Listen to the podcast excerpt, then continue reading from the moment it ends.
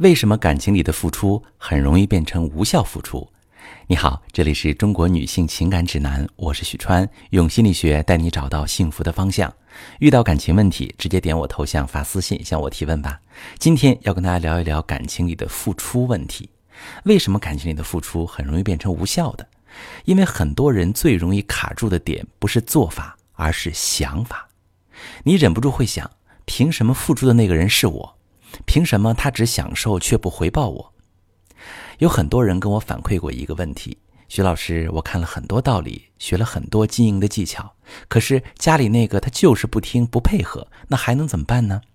凭什么总是我为他改变？他那么多问题，怎么从来不晓得不反思一下自己呢？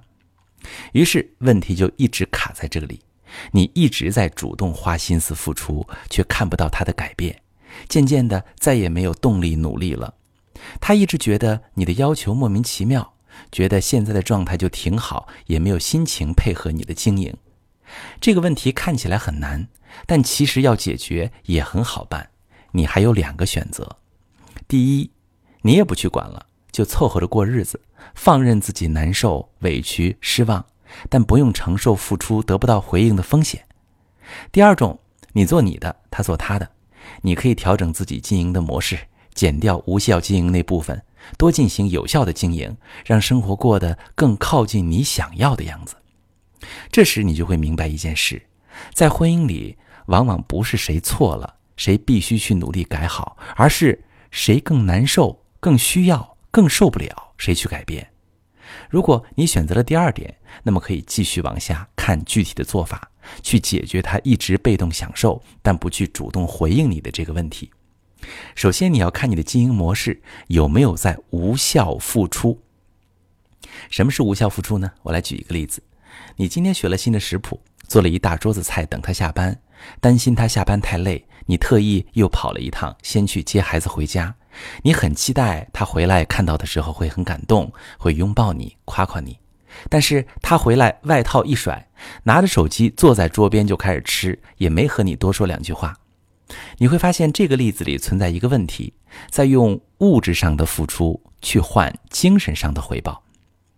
你为他付出的多很多很多，是在物质行动上，做家务、接孩子、帮他分担责任，但你其实内心渴望的是他精神上的爱的回报，是陪伴、支持、理解。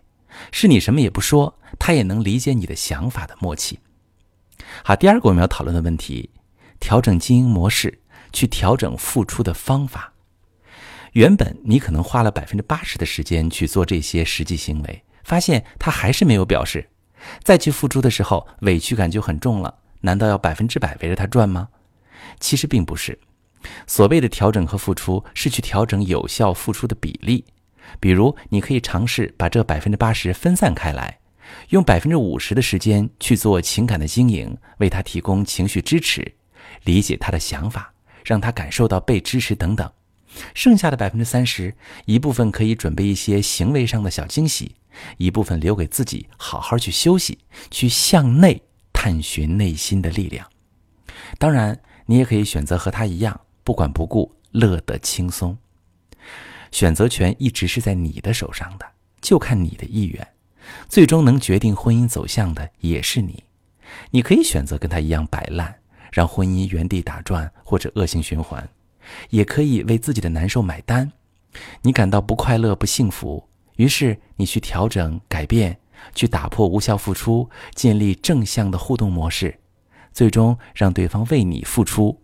你在婚姻里得到更高的待遇，最终受益的。是自己。我是许川。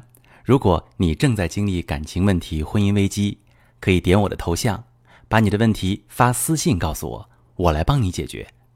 如果你的朋友有感情问题、婚姻危机，把我的节目发给他，我们一起帮助他。